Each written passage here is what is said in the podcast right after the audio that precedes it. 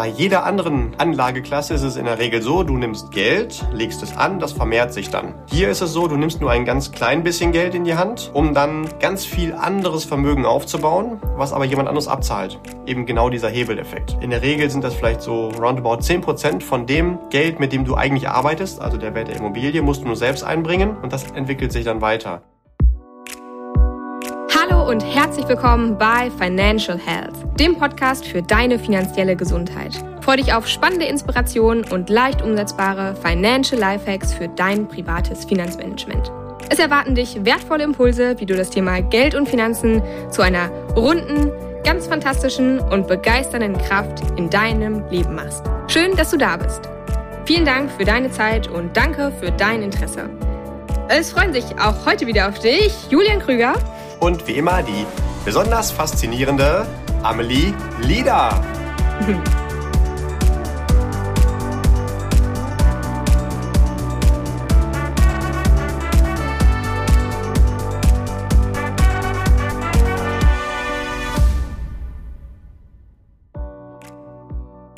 Hallo lieber Listener und ja, hallo Julian.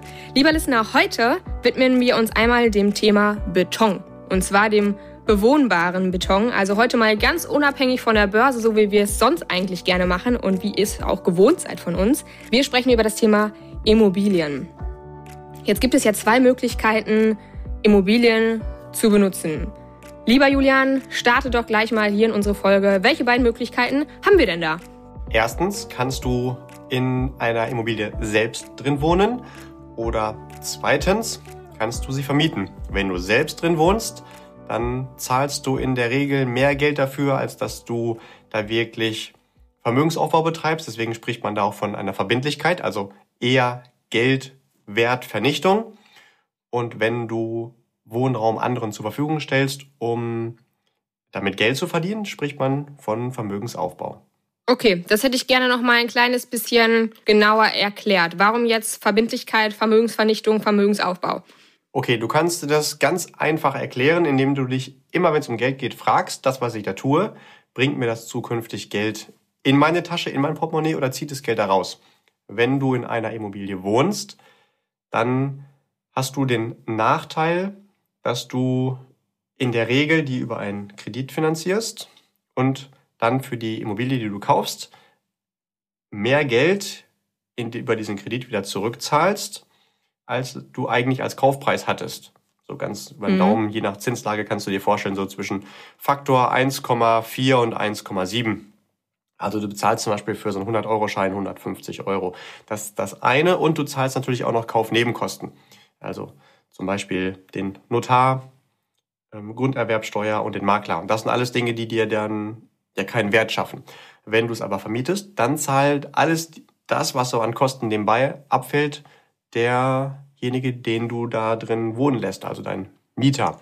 Und dann kann dir das egal sein. Deswegen spricht man bei einer eigengenutzten Immobilie auch von der, vom größten Luxus des Lebens. Und bei Immobilien als Vermietung, können es auch als Kapitalanlageimmobilien bezeichnen, da spricht man vom Vermögensaufbau. Weil das ja immer Geld in dein Portemonnaie in der Zukunft bringt. Das fließt der Miete zu dir.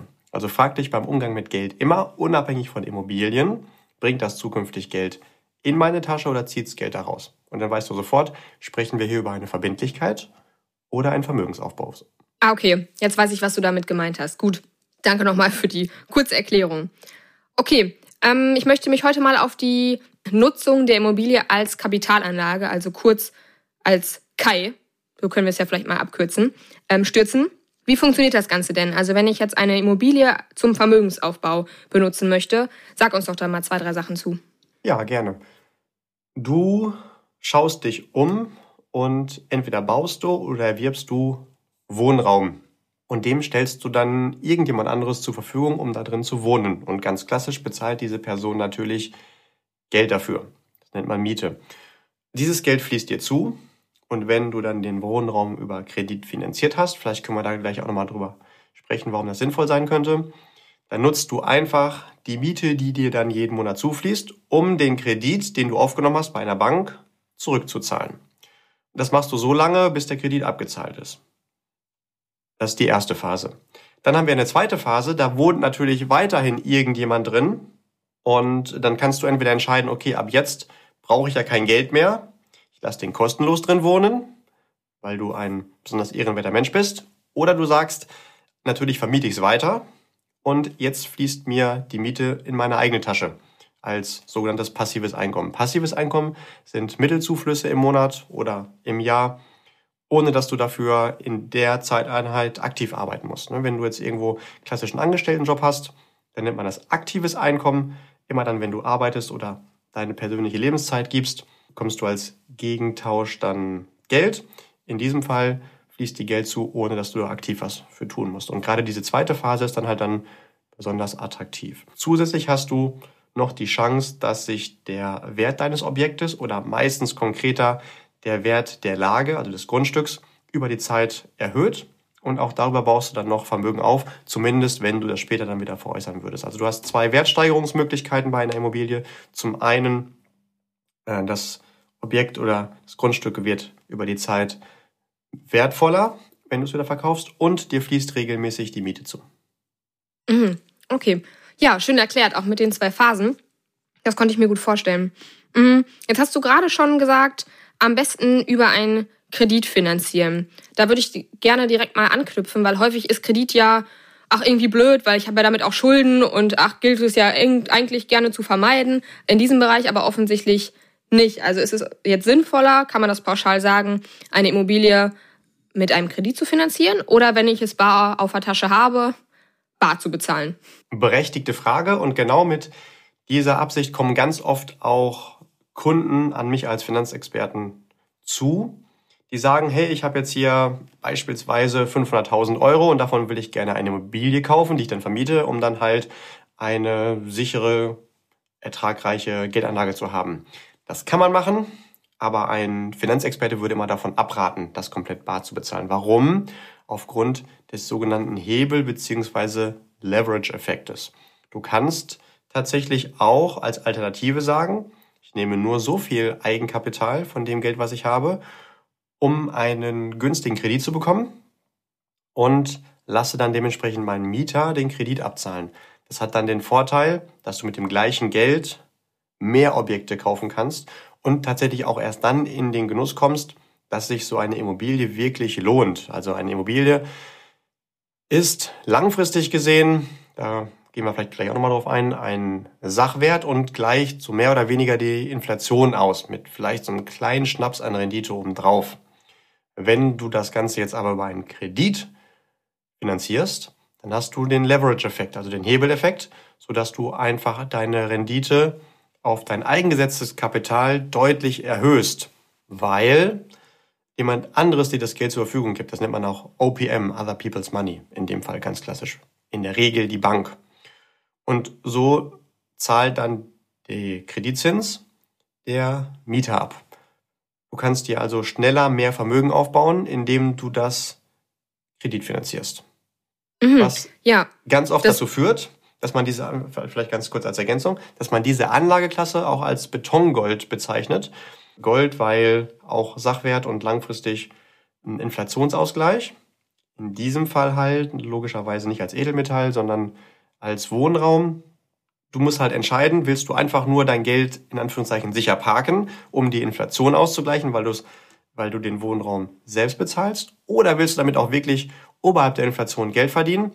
Dann hebelst du das halt über den Kredit. So machen das eigentlich alle Experten. Und vielleicht nochmal ganz kurz als Ergänzung, dass wir das gleich dann hier immer äh, kürzer ansprechen können. Also eine Immobilie, die du vermietest, also, also eine Immobilie als Kapitalanlage oder andersrum eine Kapitalanlage-Immobilie kann man abkürzen als KAI. In dem Fall ist jetzt aber nicht der Vorname gemeint, sondern wirklich mhm. drei große Buchstaben, K-A-Y, Kapitalanlage-Immobilie. Dann wird das mit Sicherheit gleich noch häufiger fallen und ähm, es wird ein bisschen kürzer hier.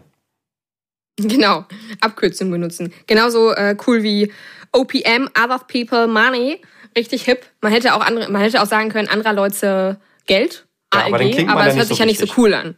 Absolut, absolut. Ja, gute Betrachtungsweise, stimmt. Der Tipp mit dem Kredit, dass man ja das einfach von der Seite beäugt und ähm, schaut, welche Vorteile gibt denn denn in diesem Bereich dann die Aufnahme eines Kredites. Ja.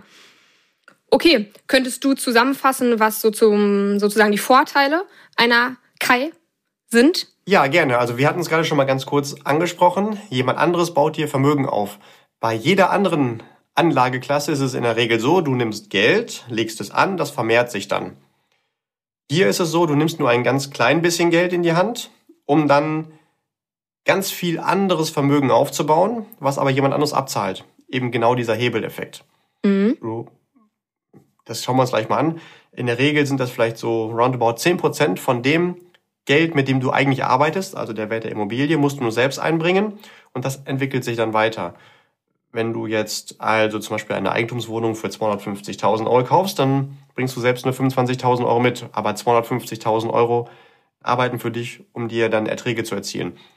Wenn du Aktien hast, wo 250.000 für dich arbeiten, hast du auch 250.000 Euro selbst eingebracht. In Klammern mhm. für die Nerds unter uns, ja, auch das kann man natürlich kreditfinanziert machen, davon sollte man aber tunlichst die Finger lassen, weil dann etwas passiert, was die Fachleute Imponderabilien nennen, also nicht planbare Dinge und möglicherweise du dann mit Verlust den Kredit zurückzahlen musst. Bei Immobilien darf man das und bei Immobilien ist es auch so eigentlich die einzige Anlageklasse oder überhaupt der einzige Zweck, wo man mit einem Kredit arbeiten sollte. Es gibt also gute und schlechte Kredite.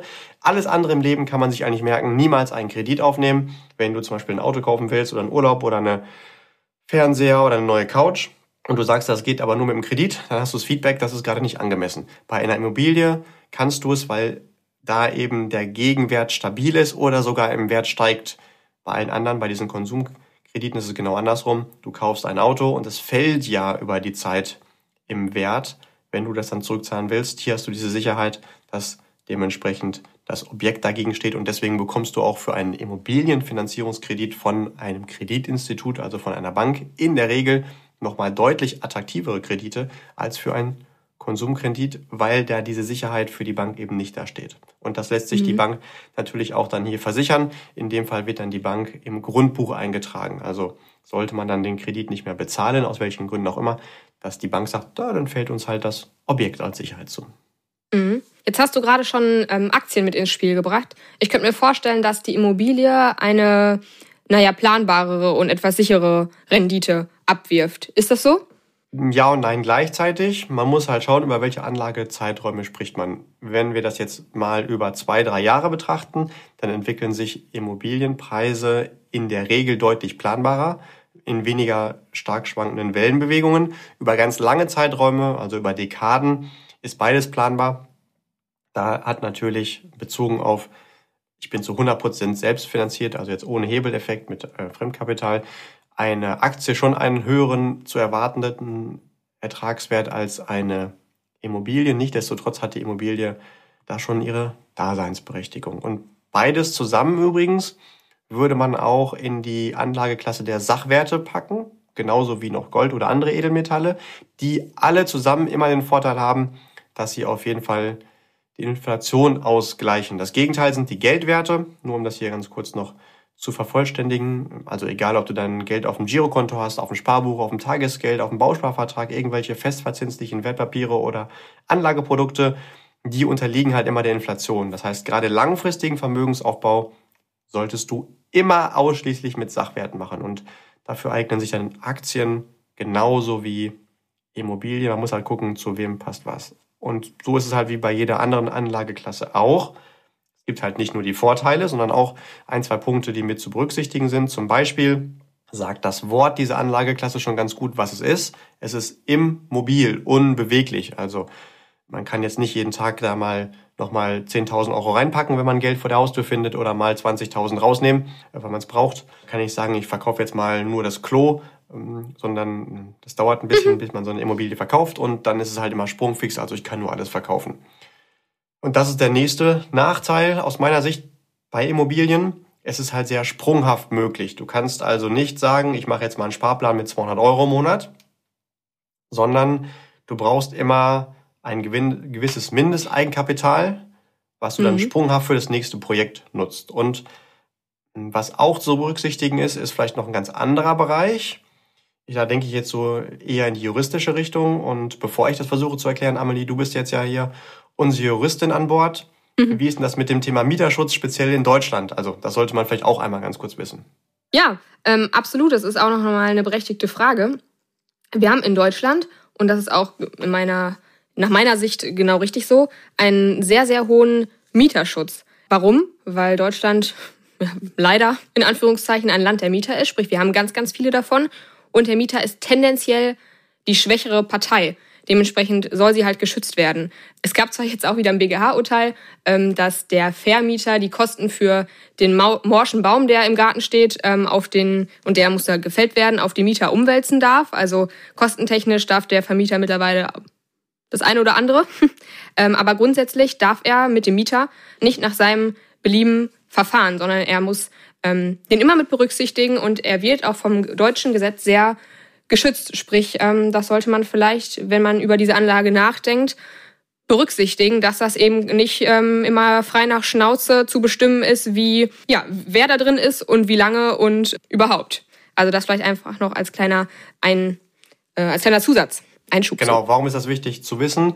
Ich will mich jetzt hier ja als Vermieter positionieren und in dem Fall bin ich dann die Partei, die vor Gesetz, wenn man sich streitet, weniger stark geschützt ist als derjenige, der da drin wohnt. Genau. Also muss man mhm. einfach nur wissen, dass man dann nicht immer ähm, in jedem Fall vorsichtig formuliert staatlichen Zuspruch genießen wird, wobei gleichzeitig der Staat auch ganz viele Förderungen parat hält, weil er will ja, dass möglichst viele Menschen auch Wohnraum für die Bevölkerung zur Verfügung stellen. Tendenziell gibt es, zumindest in den Ballungsräumen, zu wenig Wohnraum und deswegen gibt es natürlich auch viele Incentivierungen, also schon auch viele Förderprogramme, damit halt private Menschen oder auch Unternehmen mehr Wohnraum zur Verfügung stellen. Ja, Gut, aber du hast ähm, das gerade zum Beispiel, ich möchte das einmal noch kurz, kurz aufgreifen, was du gesagt hast äh, mit dem Kapitalaufwand. Das ist natürlich auch ein großer Unterschied zwischen oder zu dem, was worüber wir sonst gerne so referieren und ähm, erzählen. Man kann natürlich an der Börse mit Kleinstbeiträgen irgendwie starten und äh, bei der Immobilie hat man natürlich ganz andere Einstiegssummen. Ja, es ist einfach ein ganz, ein ganz anderes Thema, ein ganz anderer Bereich. Absolut, mhm. genau. Okay, hast du noch irgendwas auf der Vorteilsseite stehen? Also aus meiner Sicht sind die drei großen Vorteile erstens, ich bezeichne das gerne als Vermögensaufbau 2.0, weil jemand anderes dir dein Vermögen aufbaut und du das nicht selbst machen musst. Zweitens, du hast den Hebeleffekt. Du kannst also viel mehr Geld für dich arbeiten lassen, als du selbst eingebracht hast. Und drittens, du hast halt hier die Sachwertanlage. Das heißt auf jeden Fall schon mal den Inflationsschutz mit drin. Aus meiner Sicht die drei gravierendsten Punkte. Gut. Mm, auf der Nachteilsseite vielleicht? Was wir eben schon mal hatten, erstens, das Geld ist nicht immer verfügbar. Zweitens, es ist nur sprunghaft möglich und nicht mit einem 200 Euro Sparplan. Und vor, vor Gericht bin ich nicht immer derjenige, der als Vermieter die besseren Karten bekommt. Was aber auch okay ist, weil es soll ja immer das schwächere ähm, Glied ähm, besonders geschützt sein. Man muss es halt nur wissen, wenn man sich darauf einlässt. Ja, genau. Gut, für wen ist denn eine Immobilie als Kapitalanlage grundsätzlich interessant? Also was würdest du sagen, was ist das für ein Anlegertyp? Wir haben hier eine Besonderheit. Eigentlich bei allen anderen Dingen, wo es irgendwo um Geld geht, haben wir immer eher fiktive Produkte. Also man braucht schon auch eine gewisse Vorstellungskraft, um sich da hinein zu versetzen. Und gerade die Menschen, die sehr haptisch unterwegs sind oder sehr optisch und es denen hilft, etwas zu sehen, die sehen natürlich ihre Immobilie und können die anfassen oder auch besuchen. Das ist jetzt eher was Psychologisches, aber es gibt halt Menschen, die können sich irgendwelche anderen Finanzprodukte einfach gar nicht vorstellen. Dann ist es natürlich auch eine hm, ethische Anlageklasse, weil du anderen Menschen Wohnraum zur Verfügung stellst, die ohne dein Engagement vielleicht gar nicht so schön wohnen könnten. Mhm.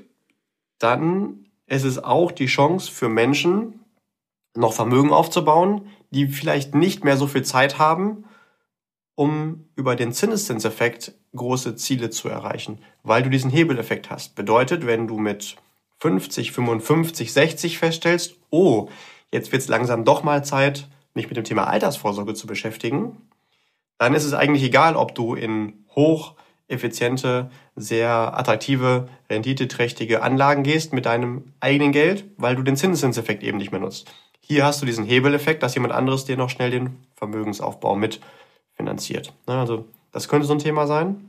Wichtig ist aber, dass es auch nur für die Personen geeignet ist, aus meiner Sicht, die ihre Basisfinanzen schon geregelt haben. Also alles, was so an klassischer Absicherung notwendig ist, egal ob eine private Haftpflichtversicherung oder auch die Absicherung von gesundheitlichen Risiken, das sollte stehen. Und ein Basisvermögensaufbau, wo das Geld verfügbar ist, sollte auch stehen. Also mein Tipp, man sollte jetzt nicht das Eigenkapital nehmen, um die erste günstige Immobilie zu erwerben und danach aber kein Geld mehr in der Tasche zu haben. Denn dann passieren die Dinge, die man eben nicht planen kann. Man braucht unplanmäßig ein neues Auto oder auf einmal kommen Drillinge, die Geld kosten. Oder, ähm, ja gut, ich will jetzt gar nicht verschiedene Szenarien hier ähm, malen, aber es ist halt immer wichtig, auch noch Geld verfügbar zu haben. Und damit ist es nicht die Einstiegsanlageklasse, wo wir, sobald wir nur ein bisschen Geld haben, direkt mit starten, damit wir Geld zugreifen können, wenn was passiert, was wir vorher nicht geplant haben. Mhm. Ja, finde ich gut, dass du das nochmal sagst. Da spielt für mich auch so ein bisschen mit rein, nicht nur auf ein Pferd jetzt zu setzen. Also nicht nur zu sagen, okay, cool, eine Immobilie als Kapitalanlage finde ich irgendwie cool, machen wir nur das und den ganzen Rest, der fällt irgendwie hinten runter und das brauche ich alles nicht mehr, weil im schlimmsten Fall kann die auch schneller weg sein, als einem wieder lieb ist. Also das einfach nur noch mit zu berücksichtigen. Genau, richtig. Gut, okay. Ähm, eigentlich ist es wie alles im Leben. Ne? Also wir haben so ein Yin und Yang und das muss halt alles im Gleichgewicht sein. Und man muss sich das Thema Immobilien definitiv auch leisten können, also finanziell gut aufgestellt sein. Bedeutet, man hat keine Konsumschulden. Wenn man die hat, besitzt man trotzdem auf der anderen Seite mehr Vermögen, als dass man offene Kredite hat. Und man hat ein regelmäßiges tatsächlich idealerweise möglichst hohes Einkommen, damit man bei der Bank auch sagen kann, guck mal, ich bin auch ein wirklich attraktiver Schuldner für dich um auch günstige Finanzierungskonditionen zu bekommen. Wichtig ist auf jeden Fall, irgendeine Art und Weise auch schon Eigenkapital, also Guthaben vorweisen zu können. Warum ist das wichtig? Die Bank interpretiert das so, dass wenn jemand schon Eigenkapital hat, dann hat er in der Vergangenheit ja schon die Disziplin gezeigt, Vermögen aufzubauen und ist deswegen auch mit einer höheren Wahrscheinlichkeit in der Lage, hinterher mal die Raten für die Immobilie zu bezahlen. Warum? Denn man kann jetzt nicht einfach nur sagen, ja gut, ich habe ja die Mieteinkünfte, und daraus zahle ich jetzt planmäßig meine Kreditrate. Das ist zwar so in der Realität, aber in der Theorie kann es ja auch so sein, dass du mal einen Mietausfall hast und dann musst du auch in der Lage sein, weiterhin die Raten bezahlen zu können. Das sollte man halt auch im Hinterkopf haben. Ja, auf jeden Fall mit einkalkulieren. Okay, mm, wenn ich jetzt sage, okay, finde ich interessant, finde ich cool. Was für eine Immobilie sollte es denn sein? Also es gibt ja jetzt ganz viele verschiedene Arten. Ne? Eigentumswohnung, Einfamilienhaus, Mehrfamilienhaus. Gibt es da eine pauschale richtige Aussage? Oder ja, wie sieht es aus? Auf jeden Fall. Also statistisch gesehen, die höchsten Renditen bringen weiß gestrichene Häuser mit äh, meistens so dunkelblauen Fensterrahmen. Also darauf sollte man achten. Du schwindelst, ja. Nein, das war natürlich Blödsinn. Äh, das sind äh, natürlich keine blauen Fensterrahmen, sondern graue. Also man muss auch nicht weiß glauben, was ich erzähle. Ist zeitloser. Also, Spaß, Spaß beiseite, es gibt natürlich verschiedene Arten. Die kleinste Einheit, die man sich erwerben kann, ist eigene, eine Eigentumswohnung, also ein Teil in einem größeren Haus. Die, der nächste Schritt wäre dann dementsprechend ein gesamtes Objekt, also ein ganz klassisches Einfamilienhaus. Danach kommt dann ein Reihenhaus oder der Klassiker dann halt ein ganzes Mehrfamilienhaus, wo ich vorher halt nur eine einzige Eigentumswohnung in so einem Mehrfamilienhaus hatte, kaufe ich hinterher dann vielleicht so ein direkt so einen ganzen Bunker mit sechs oder zehn oder zwanzig Einheiten. Wobei tatsächlich der Profi sagen würde, auf der einen Seite hat es den Vorteil, dass dir das Ganze gehört und du dann auch komplett entscheiden kannst, was irgendwie zu tun ist oder was nicht und musst dich nicht mit anderen Inhabern da dementsprechend äh, streiten um irgendwelche zum Beispiel Renovierungsaktionen. Und du hast vielleicht sogar Größeneffekte, also wenn du mehrere Einheiten hast, dann hast du ja auch die Kosten, die sich dann pro Objekt verringern. Äh, hast aber natürlich auch den Nachteil, dass du dann nicht gestreut hast. Also man könnte auch überlegen, wenn du sagst, du möchtest jetzt sechs Eigentumswohnungen haben, dass du lieber in sechs verschiedenen Objekten was wählst und die dann idealerweise sogar in verschiedenen Städten oder auch Bundesländern verteilt sind, um das Risiko zu reduzieren, dass da mit dem Standort mal irgendwas in die Hose geht. Und sei es mhm. nur, dass neben deinem Mehrfamilienhaus eine Tankstelle gebaut wird. Auch das wird wahrscheinlich den Objektwert nicht erhöhen, vorsichtig formuliert, ähnlich wie wenn da vielleicht sozialer Wohnbau neben geplant wird. Und dann kann man noch unterscheiden zwischen Neubau, wo du halt direkt das neue Objekt erwirbst, oder halt auch Bestand, der von dem vorherigen Inhaber nicht übergeht, oder halt auch Denkmalobjekte, die also vom Staat nochmal besonders gefördert sind. Da kannst du zum Beispiel dann Steuern sparen. Das ist für diejenigen Stimmt. interessant, die Interesse haben, nicht so viel Steuern an den Staat abzugeben. Und dann muss man noch unterscheiden zwischen privat genutzte Immobilien oder halt gewerbliche. Du kannst natürlich auch zum Beispiel Gewerbehallen vermieten an Unternehmen. Da hast du in der Regel längere Laufzeiten und kannst auch höhere Renditen erzielen, weil du meistens weniger teure Stellen, ähm, nenne ich mal vorsichtig, in so einem Gewerbeobjekt hast, weil du das teuerste in ähm, einer Immobilie ist klassischerweise eigentlich immer so der Sanitärbereich, also die Bäder, und die sind natürlich deutlich günstiger.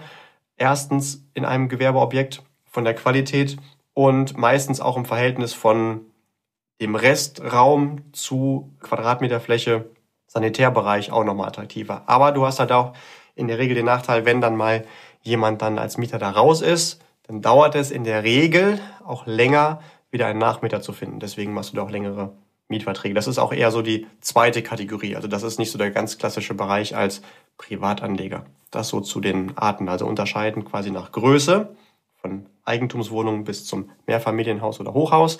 Dann äh, die Unterscheidung in Neubaubestand, Denkmal und die Unterscheidung zwischen Privat und Gewerbe. Und eigentlich in allen diesen drei Bereichen fängst du immer vorne an und nicht direkt hinten. Mhm.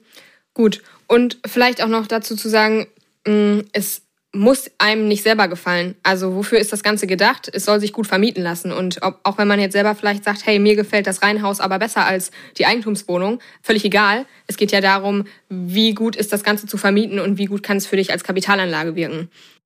Absolut. Okay. Also man sollte es immer als Anlage betrachten und nicht als Liebhaberei.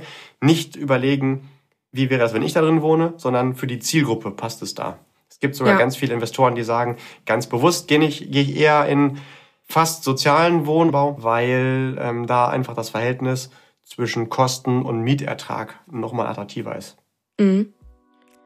Gut, Julian, ich würde dir den Vorschlag machen an dieser Stelle, auch auf die Gefallen, dass es hier zur Gewohnheit wird, dass wir Doppelfolgen machen. Aber ich merke, wir haben ganz schön viel zu dem Thema zu erzählen. Und um das einfach weiterhin attraktiv und spannend zu halten, würde ich ähm, dir und dem Listener den Vorschlag machen, einen neuen Kaffee zu holen, einen neuen Tee, einmal durchzuatmen. Und wir hören uns in der nächsten Folge, in der Anschlussfolge zur Kapitalanlage Immobilie wieder. Das machen wir sehr gerne. Es gibt nämlich auch noch ganz viel zu erzählen. Also, wir hören uns. Bis gleich, lieber Listener. Bis gleich. you